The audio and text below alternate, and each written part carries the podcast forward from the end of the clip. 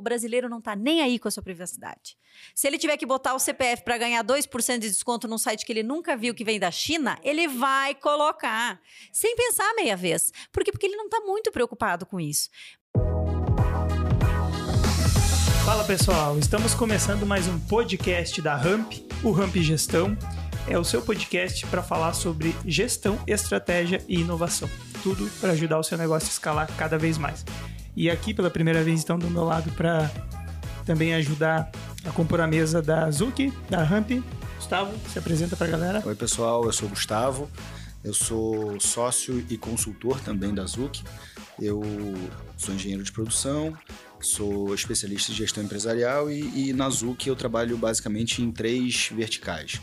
É, trabalho fazendo projetos de planejamento por direcionamento estratégico, projetos de gestão produtiva, que mais voltados ao chão de fábrica, e hoje estou bastante focado na parte de mergers and acquisitions, que é basicamente venda de empresas, né? A gente trabalha do, mais do lado de quem vende, então a gente prepara a empresa e, e essa é uma das minhas atribuições aí. Maravilha, o famoso M&A. M&A. É, aqui do outro lado, então, a Lilian. Como vai, Lilian? Bem, e você, Johnny? E aí, Lilian, apresenta quem que é a nossa convidada ilustre. Hoje nós temos a, a honra, né, de participar de um podcast hoje com a Helenice Bueno. A Nice, né? Posso te chamar assim, né, Com Nice? certeza. Nos conhecemos de longa data, então eu já conheço a história da Nice, vou deixar que ela mesma fale um pouquinho sobre ela. É, é advogada, é especialista em Direito e Tecnologia, e sobre as especializações, fala um pouquinho aí, Nice. Ah, então, fico muito feliz com o convite de vocês para estar aqui, já acompanho o podcast. Então é muito legal poder participar e contribuir de alguma forma para quem acompanha como eu acompanho. Né? Eu sou advogada há 14 anos, apesar da minha cara assim de jovem, é, e trabalho com direito e tecnologia, então uma parte que a gente é, conhece né, comumente como direito digital. É, tenho certificação internacional pela Associação dos Profissionais de Privacidade e Informação, que é o IAPP. Então, essas certificações nos dão assim mais suporte para estar junto às empresas, dando uh, um planejamento mais em nível internacional, né? Então, é bem interessante. Maravilha. E aí, Lilian, vamos começar por, por qual tema aí? São, são temas bem quentes aí, né? Bem, bem novos. Eu me lembro que faz pouco tempo que eu sou desenvolvedor, né? Então, alguns sistemas que eu trabalhava começaram a ter que se adaptar a toda essa questão de LGPD, questão digital e de é, deixar o usuário com mais é, controle sobre seus próprios dados, né? Então, a gente vai falar sobre isso, sobre LGPD. E vai começar por qual? Qual é o tema mais quente da vez aí? É, nós vamos começar por crimes digitais. Mas além de crimes digitais, a gente também vai falar sobre compliance e um pouquinho sobre LGPD. E aproveitando teu gancho, Johnny, é, eu acho que assim, o assunto ele é novo, é, mas ele vem sendo construído há muito tempo, né? Porque a profissão, o direito, ele vem se transformando, há uma transformação muito grande no direito. Uma área extremamente conservadora, que vem trazendo uma transformação que a pandemia, inclusive, trouxe uma rapidez né, nessa, nesse conservadorismo, né, em, em desmistificar Quebrou esse, alguns paradigmas, esse né? conservadorismo. Então a gente vai misturar um pouquinho os assuntos aí, mas o nosso foco do primeiro bloco vai ser crimes digitais, depois compliance e depois uh, LGPD, que é uma, um braço do compliance, né? Isso. É, vamos então primeiro é, desmanchar essa essas palavras aqui, crimes digitais, assim, como que se encaixa né, nesse, nesse teu trabalho, ele nesse crimes digitais. A gente está falando aí de crimes é, do consumidor para a empresa, de empresa para empresa, como é que é essa relação e de quais de quais áreas que isso que isso trabalha, de quais áreas que é responsável. É, acho que iniciar pelos crimes digitais é importante, por mais que pareça que as empresas não tenham interesse ou não tenham uma preocupação a respeito disso, mas é porque foi, foi a partir dos crimes digitais que houveram preocupações com legislações que pudessem uh, acautelar a, a, a, ocorrência de alguns tipos de delitos, né? Então a gente tem um universo onde é, no direito o ritmo é extremamente lento, né? Isso eu acho que todo mundo já tem esse conhecimento e que tudo que depende de uma nova norma ou de um processo judicial, nós temos uma celeridade inversamente pro, uh, proporcional ao desenvolvimento da tecnologia. Então a gente tem uma tecnologia que ela fica obsoleta cada vez mais rápido né? Nós tivemos essa semana a Google indicando que a cada seis meses a AI se transforma num ritmo de duplicação da sua capacidade. E um direito que é extremamente lento. No Brasil, a gente tem uma situação muito complexa. Então, é uma área uh, extremamente interessante. Então, foi por isso que eu, eu conversei com a Lili e nós decidimos alinhar o início pelos crimes digitais, porque foram a partir dos delitos que começou a se dizer: olha, esse universo vai pegar, isso vai acontecer, então nós temos que olhar também para as empresas. Os crimes eles iniciaram, obviamente, com as pessoas físicas, né? Quando a gente começou a, a questão da, da pornografia, trocar imagens através de dispositivos digitais. Uh, eu sempre digo, não existe um direito específico, o direito da internet, o direito digital. É uma denominação que a gente fala, mas não tem um ramo do direito específico. É só o meio, né? É o meio onde isso acontece. Então, o furto acontece online e acontece no mundo real, digamos assim. não que o online não seja real, mas acontece em vários meios. Então, a gente denomina direito digital ou direito virtual aquela área que estuda diversas normas, existem resoluções, leis, enfim é, normas esparsas que a gente junta tudo para poder organizar. Então, quando começaram esses crimes nas pessoas físicas, começou um sinal de alerta de que, opa, nós vamos precisar regulamentar estes meios. E aí a gente tem uma série de dificuldades, porque dentro do meio digital nós também temos uh, a questão da segurança da informação, que aí é uma área da tecnologia, que o direito tinha zero conhecimento. É, então a gente também teve que aprender, nós profissionais do direito, aprender a lidar com as regras de segurança da informação, entender como os desenvolvedores trabalham e, e qual é o papel deles na proteção dos seus, né, dos seus usuários. E aí a gente adentra na importância das empresas estarem alerta para todas essas situações. O que eu mais recebo, sem mentira, toda semana é um questionamento a respeito de boleto falso. Ah, recebi um boleto falso, acabei pagando.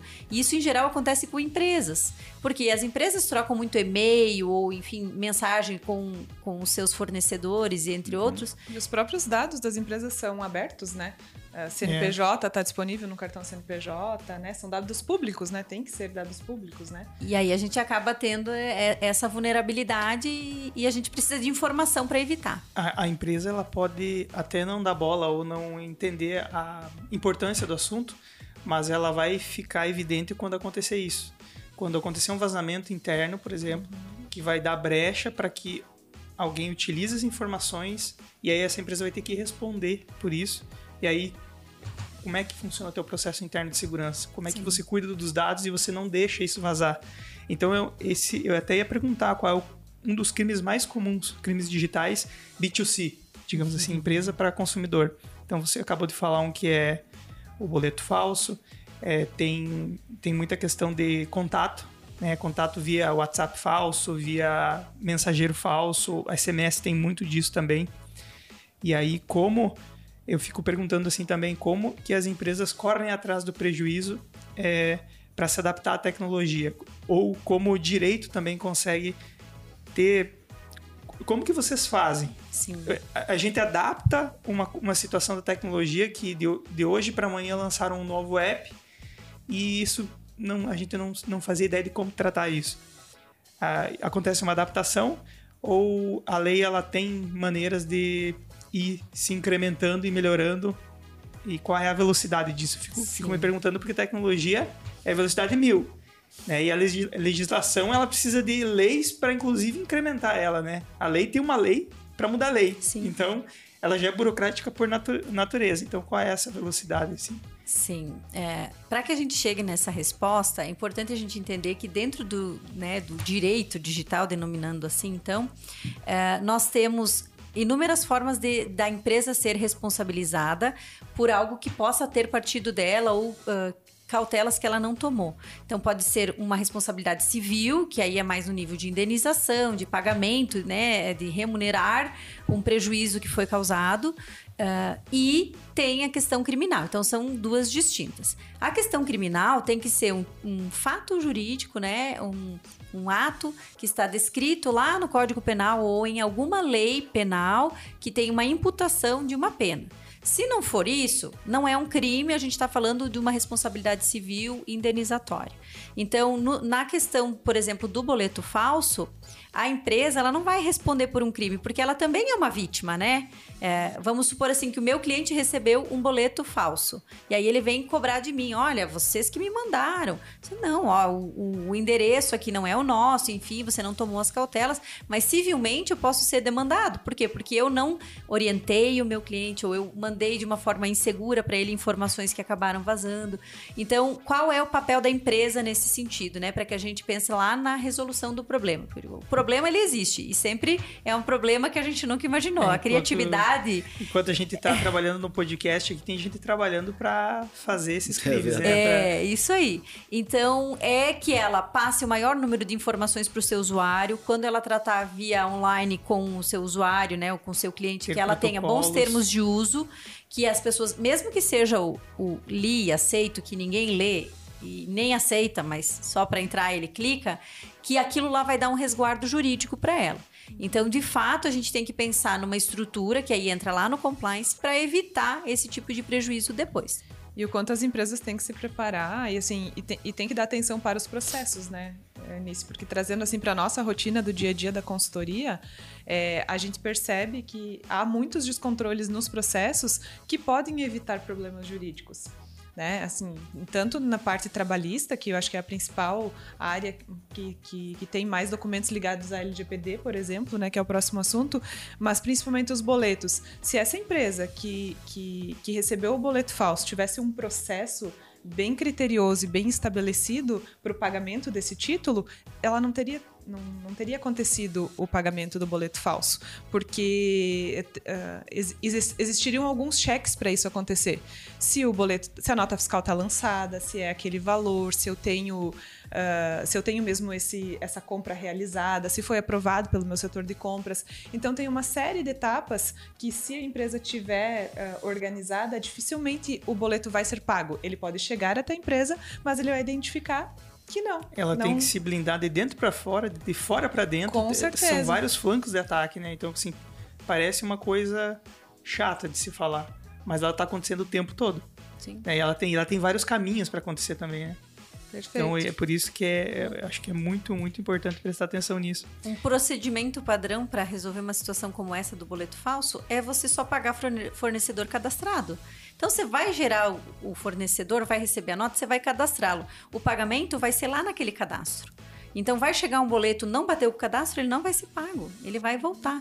Então é um procedimento tão simples que muitas empresas cadastram o fornecedor e pagam um boleto aleatório. Às vezes não é um boleto falso, é, mas ela paga errado. tem empresas que cadastram o fornecedor pelo boleto, que é, é. pior ainda. Que é então é a um falta de um né? processo, né? né? Eu ia dizer isso. É, ou seja, é, você resolve tendo um processo bem estabelecido se você recebe aquele boleto e confere se aquele fornecedor está no teu banco de dados cadastrado, você paga. Senão você não paga e, e você minimiza a chance de acontecer um monte, né? Sim, perfeito. Aí e... a gente já começou a entrar no, nos processos, que é o compliance, né? Nos processos. E assim, eu, eu voltaria um pouquinho também, assim, porque como que surgiu tudo isso, né? Eu fico pensando assim, Uh, se a gente olhar 5, 10 anos atrás, a forma que a gente se comunicava era muito diferente do que a forma que a gente se comunica hoje, né? Uh, então, a nossa adaptação, então, da adaptação da legislação e mesmo processos dentro das empresas, porque pode ser que uma empresa esteja fazendo uh, o mesmo produto ou entregando o mesmo serviço há 20 anos, mas a forma como ele se relaciona com o mercado e com seus clientes está muito diferente. A forma como a gente consome o, o, nosso conteúdo, a forma como a gente acessa a informação, a forma como a gente comunica, a forma como a gente trabalha. Né? Hoje a gente tem colaboradores trabalhando em todos os lugares do Brasil. Isso também está diretamente relacionado aos crimes uh, digitais, né? Como que eu controlo esse time todo com acesso à minha informação da empresa em outros locais, né? Qual é a, a... O ponto de não engessar e não travar e não tornar tão burocrático que é desestimulante também. Perfeito. Quando você falou ali, ah, quais são as, as maiores recorrências dentro dos delitos, né? Eu diria para você que, sem sombra de dúvidas, são aqueles ligados à engenharia social porque ainda o nosso maior ponto de fragilidade, todos os dados da SaferNet, enfim, que a gente é, visualiza no mundo, estão focados nas falhas humanas. Humanas, é. é então, às vezes, é, é uma má fé, então a gente também tem que ter um processo cauteloso de gestão de acessos, de a gente poder saber para quem que vai acessar o quê, porque os nossos colaboradores são pessoas de nossa confiança, mas existe um controle de acessos, e ele também é um procedimento que muitas vezes não é cumprido dentro da empresa, na, no procedimento de gestão. Então, um profissional lá do almoxerifado tem acesso a dados do RH, isso não deveria, né? Nem acessos físicos, porque às vezes a gente pensa que dentro do direito digital, ou em especial a Lei Geral de Proteção de Dados, ela fala de dados, ela não fala de dados online, ela fala de dados. Então, pastas, arquivos, questões muito mais cotidianas do que a gente imagina. Então, a engenharia social hoje é o nosso maior desafio. E esses documentos, é, você falou agora que não só na parte digital me chamou a atenção porque eu não, não tinha essa ideia. Assim. Uhum. A, a, LGPD ela trata inclusive dos documentos físicos do, do, do colaborador? Do colaborador, do funcionário, do cliente, qualquer titular de dados. Então, hoje o que eu digo, a Lilian fez um comentário, ah, em especial o RH, que tem muito dado pessoal. Hoje, o, o setor que mais tem dado pessoal vulnerável é o marketing é a área da comunicação. Porque Caramba. é ali que você capta lead, é ali que você tem uma base de dados, o teu CRM, enfim, você acaba Faz tendo... todo sentido. Né? Então, assim, o RH é um, é um grupo de informações, mas ele também está lá no e-social, ele também está em outros lugares. Vai vazar, mas não é nada muito... Agora, se vaza ou acontece um incidente de proteção de dados dentro lá do teu marketing, como é que tu explica que aquela informação... CRM de tá vendas. Entendeu? Então, é uma o... área bem delicada. Foi, foi legal você falar isso, porque a gente usa o CRM para todos os processos de venda, inclusive processos de M&A. Então, o cuidado que a gente tem que ter com isso, porque é um processo extremamente sigiloso, tem que ser quadruplicado, porque uhum. são informações que realmente não podem vazar, sabe? Sim. É bem importante. E muitas vezes a gente vê que para processos como esse de M&A, o pessoal faz um NDA e acha que tá seguro. Ah, eu fiz um acordo de confidencialidade, tá tudo certo. Mas não tem uma multa no acordo de confidencialidade. Tá, meu amigo, aquilo que não tem uma penalidade, para mim não faz valor. sentido é, juridicamente. É, então, se você cria uma norma e não estabelece uma penalidade, a chance de ela ser cumprida reduz para muito baixo. Não Sim. vou dizer um número porque, mas é muito baixo. Galera, agora falando então dos processos internos, como a empresa se organiza, se estrutura e cria seus processos, né? Cria seu modus operandi seguro, né? Que é esse compliance. E esse compliance, é, eu estava conversando em off com a Lilian, ele também tem vários caminhos, né? Existe o compliance do cliente para a empresa, que ele tem que respeitar todos os processos. Existe o compliance que a empresa tem que respeitar perante Banco Central, perante outros órgãos.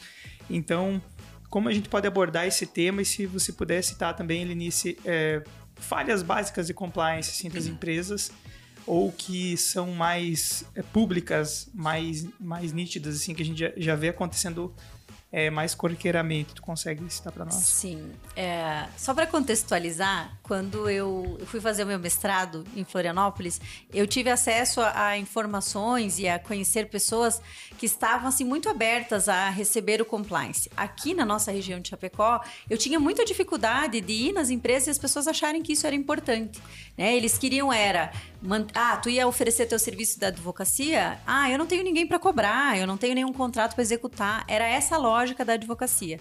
E aí as pessoas diziam: tá, mas aí tu vai voltar para Chapecó, tu fez teu mestrado aqui na UFSC e agora tu vai voltar para Chapecó. Eu vou, porque é lá que eles precisam, porque eles ainda não entenderam essa importância. E foi a melhor coisa que eu fiz. É, então eu voltei para cá em 2017 e hoje, graças a Deus, as empresas estão alertas para essa importância, que há poucos anos atrás não eram. E principalmente na nossa região, porque tem uma grande. Uh grande quantidade de empresas que trabalham com empresas uh, de capital aberto, né? E as empresas de capital aberto, é, a exigência de entrada é você aceitar os termos de compliance, né? O, o não, eu ia comentar que é, tanto é que 20, 20 anos atrás, mais ou menos, eu trabalhava em multinacionais grandes e existiam áreas inteiras dedicadas ao compliance. Era um departamento dentro da empresa de compliance, assim como a gente tem financeiro, assim como a gente tem o marketing, assim como a gente tem departamentos da operação na empresa, eu, existia um departamento de compliance, com um diretor de compliance.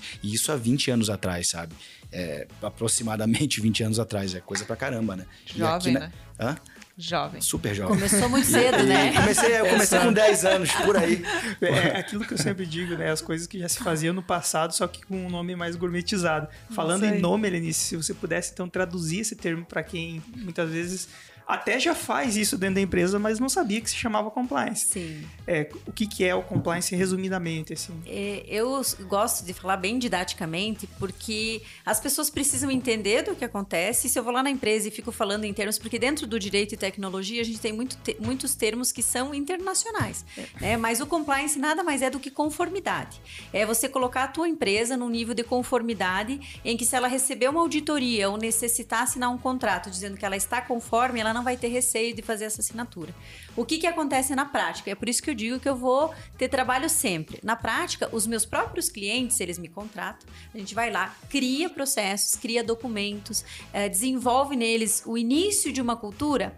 Quando encerra a nossa consultoria, a cultura ela vai se esvaindo. Por quê? Porque eles têm dificuldade de manter comitês de compliance, comitês de proteção de dados, comitês de gestão ética e o que era ideal, como, como ele mencionou, assim, de que ter uma estrutura para cuidar disso. Então, hoje, o compliance seria eu olhar para cada área dentro da minha empresa e verificar quais são as normas mínimas que eu preciso seguir. As pessoas já fazem compliance trabalhista. Muitas empresas se preocupam muito de não receber demandas trabalhistas, de fazer é, dentro da, da, contabilidade, tem muito compliance, no financeiro a gente visualiza muito compliance, mas existem áreas que são completamente esquecidas. Uh, uma delas que eu mencionei, que é a área de marketing, na área de, de captação de clientela, a gente simplesmente esquece. E aí, o e-commerce, por exemplo? O e-commerce é, um, é uma porta de entrada de problemas. Se você não tiver um bom e-commerce, você vai ter problema de todos os lados, às vezes até com o teu fornecedor. Então a gente tem sempre algumas preocupações e aí vai refletindo. Se no meu e-commerce eu não faço uma boa estrutura e não organizo ele certinho, daqui um pouco eu estou fazendo entrega para um outro estado, dá um problema tributário com relação ao ICMS, enfim, vai gerando problemas que eu nem imaginava. Então tem que pensar antes de acontecer a situação. Mas é isso, a gente vai lá, faz a consultoria, orienta cria a semente da cultura né, organizacional do compliance como um todo na estrutura da empresa e às vezes cola e às vezes não rola. e aí segue o baile. Nisso, eu acho que a cultura, a cultura de compliance, compliance ela não pode estar uh, desconecta da cultura da empresa, né? Porque você vai criar uma cultura de missão, visão, valores, processos na tua empresa. E, e o compliance nada mais é do que você estabelecer quais são as suas regras, penso eu, né? Eu, eu dito quais são as regras da empresa, claro que sempre baseado nas legislações vigentes, né? Mas eu digo também uh, como que eu quero que o colaborador se comporte, uh, quais que treinamentos que eu dou para ele para que a, a, cultura organizacional uh, vire uma cultura, uma cultura mesmo boa na empresa, né? Aquilo que, que eu consiga replicar e não que seja momentâneo num, num período de consultoria, né? Hoje mesmo eu falei com uma ex-cliente que está voltando para a carteira. É, a cultura é uma coisa que a gente não consegue mudar ou instituir em seis meses. Cultura é um plantio que você faz em quatro, cinco anos e que é um, um organismo vivo. Você vai com certeza sempre fomentando, colocando mais processos, revisando, porque tem coisas que podem dar certo, tem coisas que não podem dar certo, né? Então eu acho que o compliance está diretamente ligado com cultura, missão, visão, valores.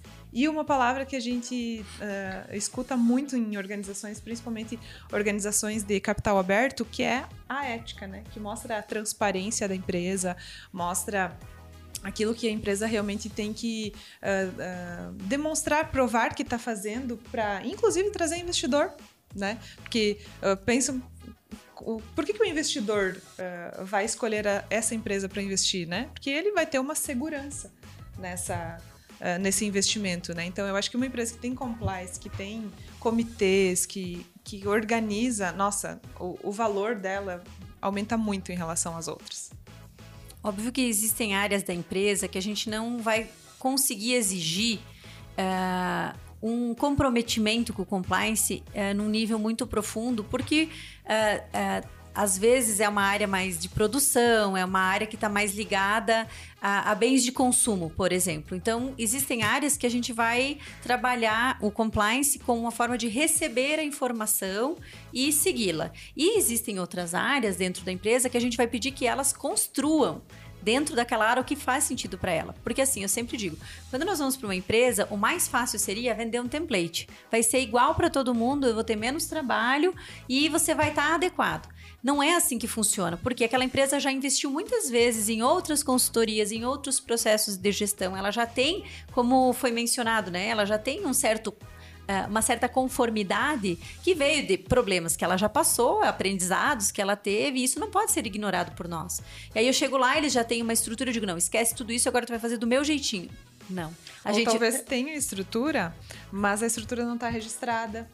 É, é, Não, não funciona, talvez. Não, não funciona. Ou, ou não tem realmente o registro, assim, porque aculturalmente, na nossa região, principalmente, isso tem mudado muito. Eu vejo nas empresas, Gustavo pode me ajudar uh, se eu estiver errada, mas a, as empresas estão preocupadas em organizar, em se organizar e não ficar na cabeça das pessoas, de algumas pessoas da organização, o que precisa ser feito, né?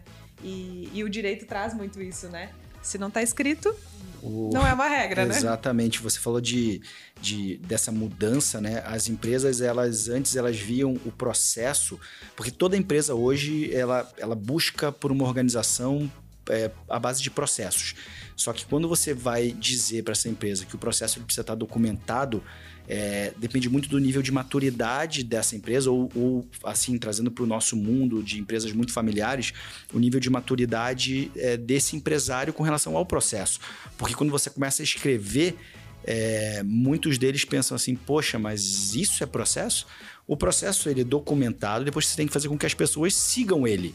E aí, esse eu vejo como o maior desafio da gestão por processo: é você é, além de ter ele documentado, fazer com que ele ande na, na empresa de uma maneira natural, porque aí você, você consegue dar autonomia para as pessoas trabalharem. Uhum.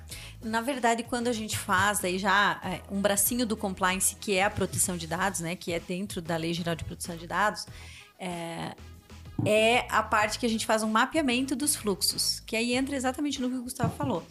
A gente tem a, a a ideia de como funciona e a gente pode modular. Olha, talvez por aqui ficaria melhor, aqui você faz assim, aqui tu faz um termo, aqui tu não passa mais por e-mail, aqui tu... Então a gente vai lá e vai corrigir. Mas é importante conhecer o fluxo, porque a partir disso a gente também vai conseguir estabelecer para a empresa qual é o apetite de risco nela em fazer algo que não está conforme.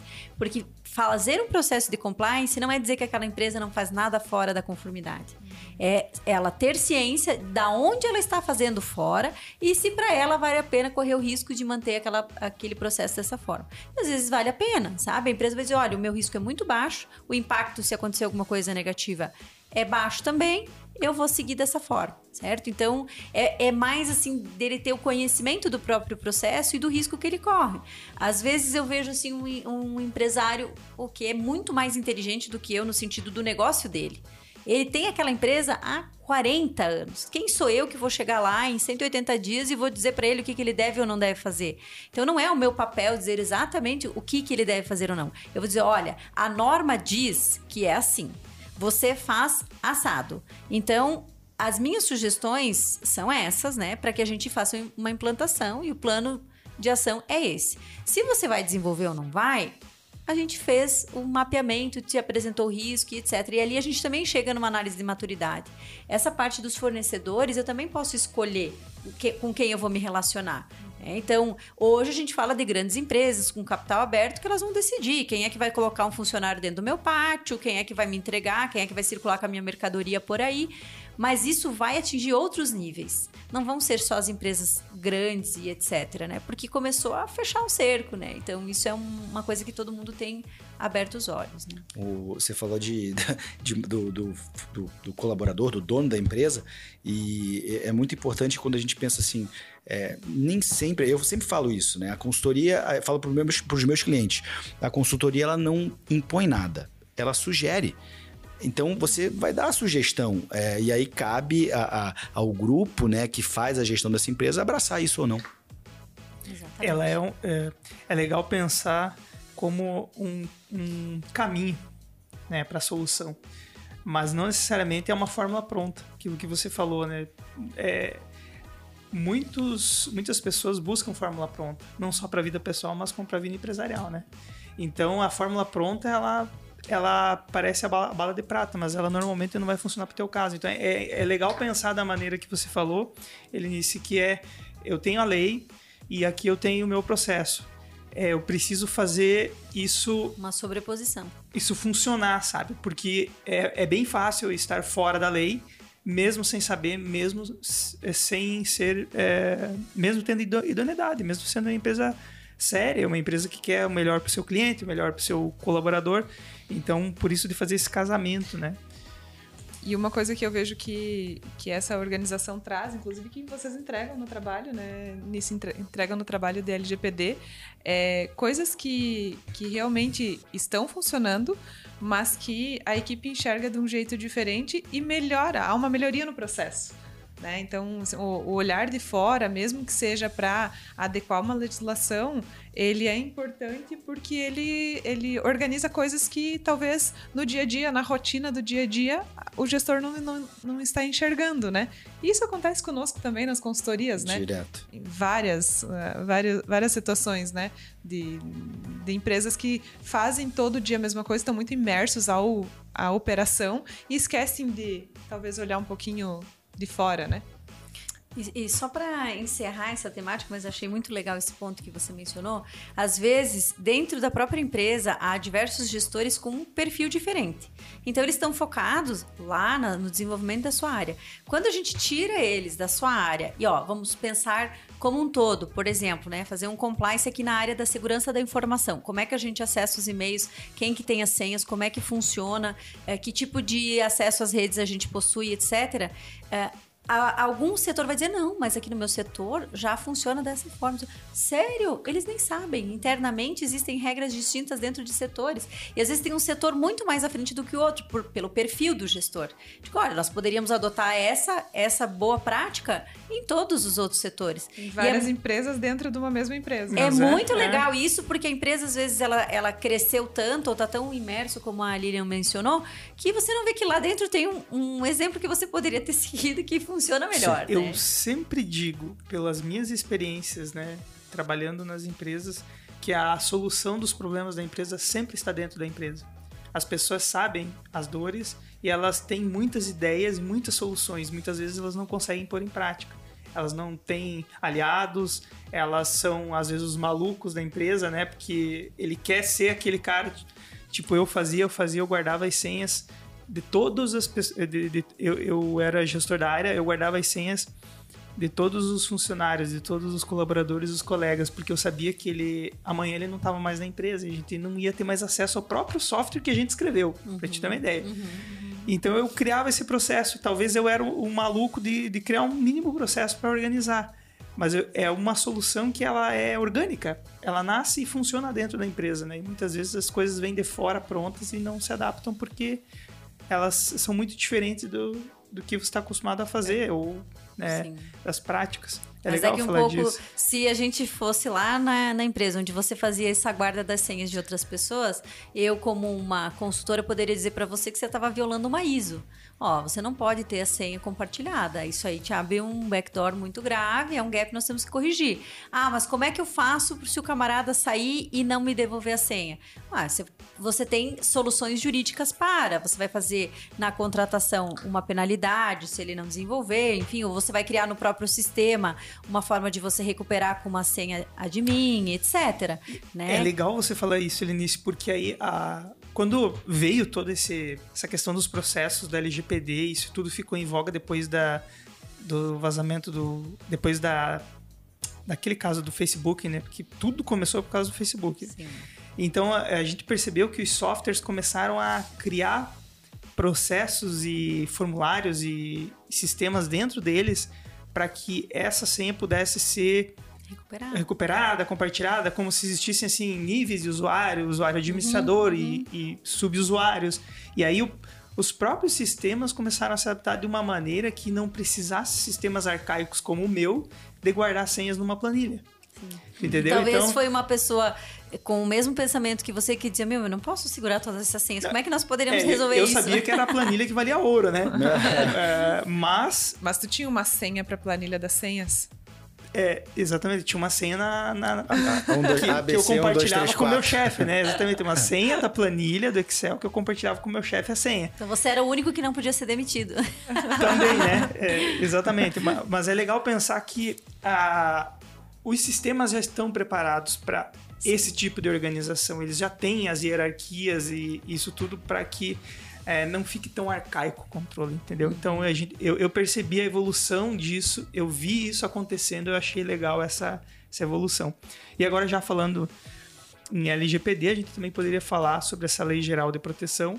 É, se a gente pudesse explicar brevemente sobre o que a gente está falando, assim. Certo. É, para o leigo, né? Pra, até mesmo para aquele que está nos assistindo e acredita que ele pode parar o vídeo agora e fechar o vídeo e fazer o que ele quer fazer, ele acha que não é um assunto para ele. Certo. Será que. Na verdade, todas as pessoas que estiverem nos assistindo, elas são titulares de dados, todos nós somos. Porque o titular de dado é aquela pessoa física que é identificável ou identificada. Então, se eu tiver qualquer informação a respeito de uma pessoa que me leve a identificá-la, eu estou falando de um titular de dados. Então a LGPD é para proteger essa pessoa. Então ninguém pode desligar, porque todos nós temos essa importância. Dentro de uma empresa, a gente tem uma preocupação maior, porque além das pessoas que estão dentro, né, dos meus colaboradores, em que eu sou o controlador dos dados desses titulares, eu tenho os clientes, eu tenho os leads, eu tenho pessoas externas, os fornecedores e muitas vezes a gente troca informações. Então, a Lei Geral de Proteção de Dados, ela foi aprovada há pouco tempo, mas ela já trata de um tema que nós no Brasil temos uma preocupação há décadas, que é com relação à privacidade. Muitas pessoas, quando eu falo assim, ah, eu tenho uma certificação que eu posso ser gerente de programa de privacidade. As pessoas acham que é algo íntimo, que é algo privado, mas na verdade essa temática da privacidade, ela também diz respeito aos dados pessoais, tá? Então, quando a gente fala de dado pessoal, não é só nome, CPF, RG. Quando eu falo da biometria, quando eu falo de fotografia, quando os currículos, currículo que tem dados de tudo que é lado e essa pessoa entregou um currículo lá na tua empresa. Tem um monte de dado você nem quer aquele dado. Aquele dado caiu lá na tua empresa, mas você tem que fazer alguma coisa com aquela informação. Tem que tratar esse dado, né? E esse é o, é o pior. Na LGPD, tudo que tu faz é tratamento. E é o tratamento que é regulamentado pela lei. Quando ela foi aprovada, então depois de muitos enforcements que aconteceram dentro do Poder Legislativo, inclusive por empresas que queriam a regulamentação do uso para poder usar, francamente, essas informações, é, veio para dizer assim: olha você pode usar essas informações desde que. Então não é proibido usar o dado. Só que você tem que dizer por quanto tempo, para qual finalidade, de que forma que você vai fazer isso.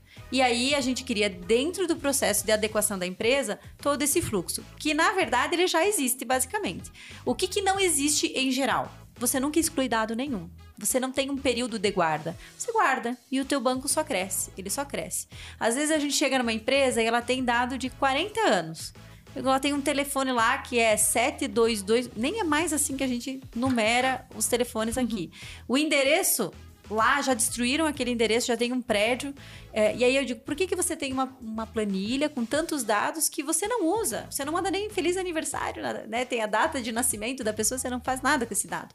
Então, também é um processo de reflexão sobre o nosso banco, qual é a importância que ele tem para nós e que a gente faça um uso correto para a finalidade específica que eu coletei, que é na coleta que eu determino qual é a finalidade. Né? E, e acima. Isso você, e aí você registra, no momento da coleta do dado, você tem que dizer qual é a finalidade dele, e isso já te, já te resguarda de alguma maneira com relação a, a, ações futuras? Sim. Na LGPD existe uma obrigatoriedade de fazer um registro das atividades de tratamento. Então, quando a gente mapeia todos os fluxos, eu crio esse registro. Então, eu vou lá no RH, tá? Um exemplo que é muito clássico. O RH vai ter o processo de recebimento de currículo, de seleção, de envio para fazer os exames admissionais, uh, contratação, porque vai para contabilidade, vai ter depois lá que uh, o processo de demissão. Então, são cinco fluxos, por exemplo. Então, ele vai mapear tudo o que ele faz, quais são os ativos que ele utiliza, uh, quais são os dados que ele coleta e vai determinar finalidade, contratação. Finalidade, segurança do trabalhador. finalidade, processo de demissão, então é execução de contrato. E aí eu atribuí isso todo o meu fluxo está planilhado, eu não preciso fazer isso a cada coleta. Sim. Entendeu? Tá lá no registro. Criei um novo fluxo, excluí um novo fluxo, eu mudo o registro, certo?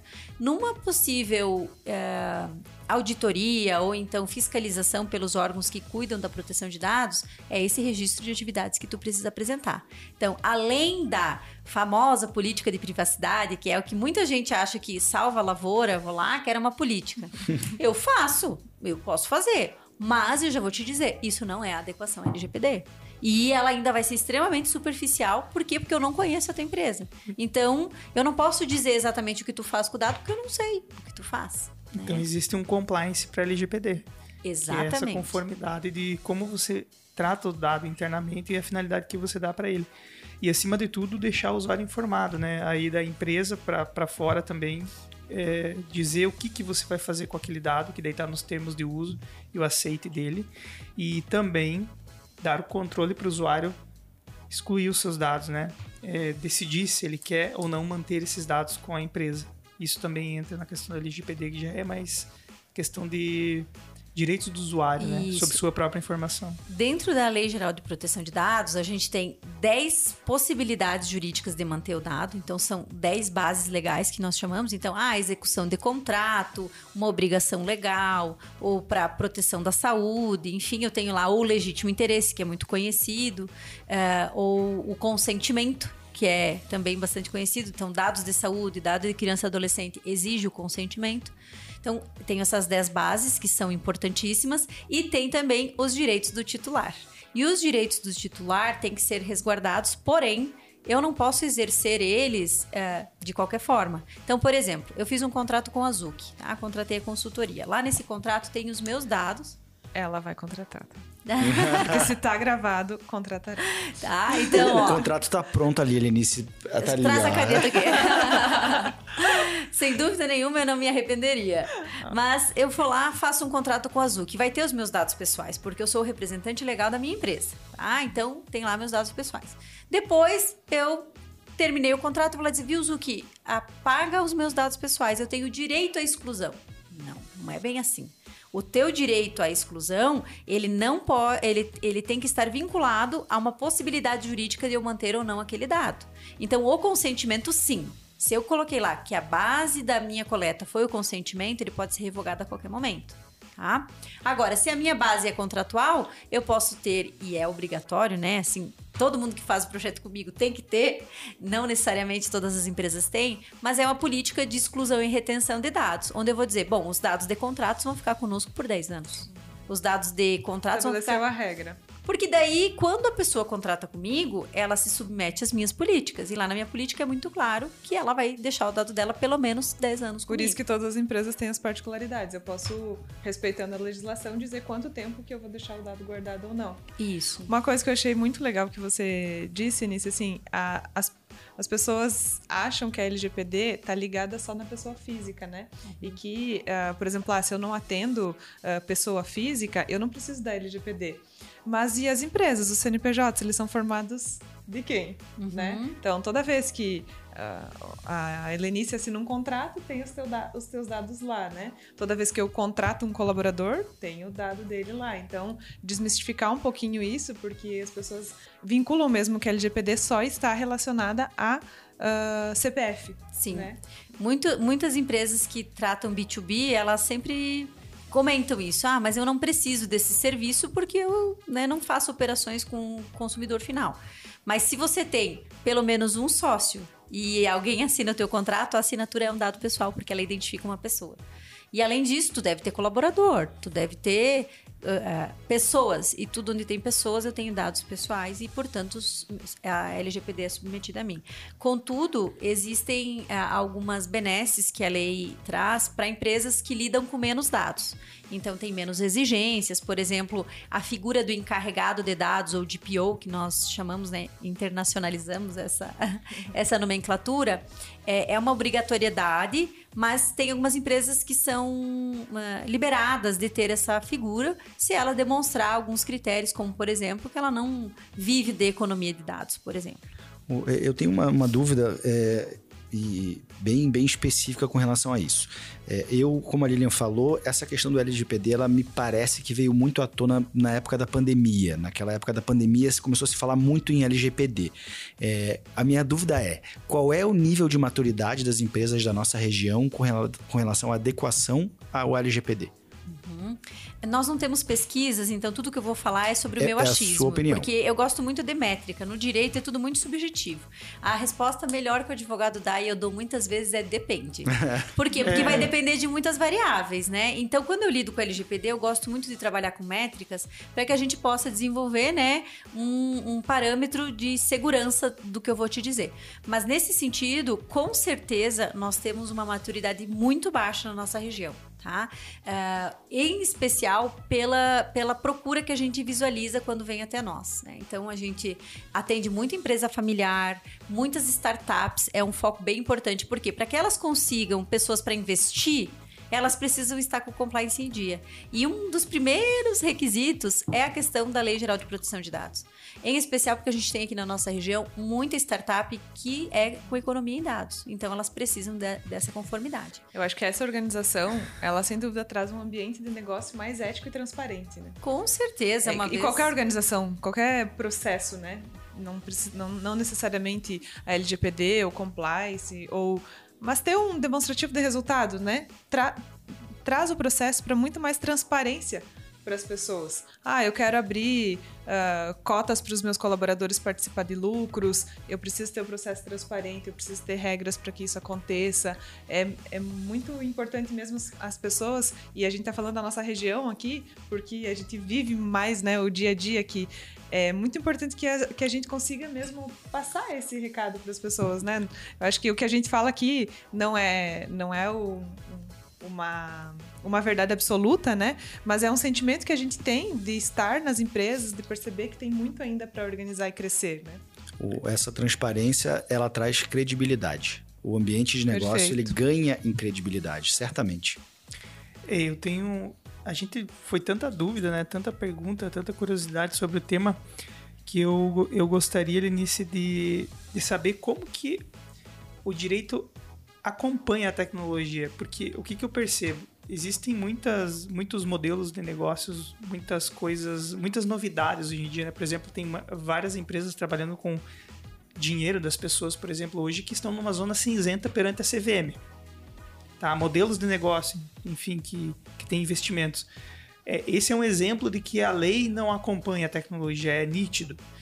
Como funciona a nossa região é um polo de tecnologia, tem muitas ideias inovadoras, tem muitos negócios, processos sendo é, transformados. Como que funciona? A, a empresa ela consegue trabalhar sem ter um norte muito claro, ela consegue se apoiar no que já tem e utilizar uma parcela da, da legislação. Como que funciona nesses casos em que a, a lei ainda não acompanha a tecnologia? É uma, uma dificuldade? A gente consegue, não consegue dizer assim, olha, depois da nossa consultoria você está 100% protegido. Eu acredito que essa frase não existe. Não existe. Mas como que é essa, essa esse desafio para vocês? É, é algo muito complexo para nós, porque o que, que o cliente quer da gente quando a gente vai lá? Ele quer uma segurança. Eu não vou contratar um advogado que vai vir me dar uma consultoria e que ele vai dizer: olha, Pode ser que daqui um mês mude tudo, mas é isso que eu tenho para dizer em muitas situações. Por quê? Porque, como a gente mencionou lá no início, o desenvolvimento da área da tecnologia como um todo é muito superior à velocidade do que o direito consegue se adaptar. E no direito é assim: acontece o fato e depois vem a norma e não o inverso. Então, primeiro acontece a mudança social para que o direito venha e ache, não, funcionou, é importante. Uma coisa que eu sempre dou um exemplo: uh, nós tínhamos uh, um delito que era uh, vinculado à traição, né? Se alguém ia lá e traía o seu cônjuge, era um crime.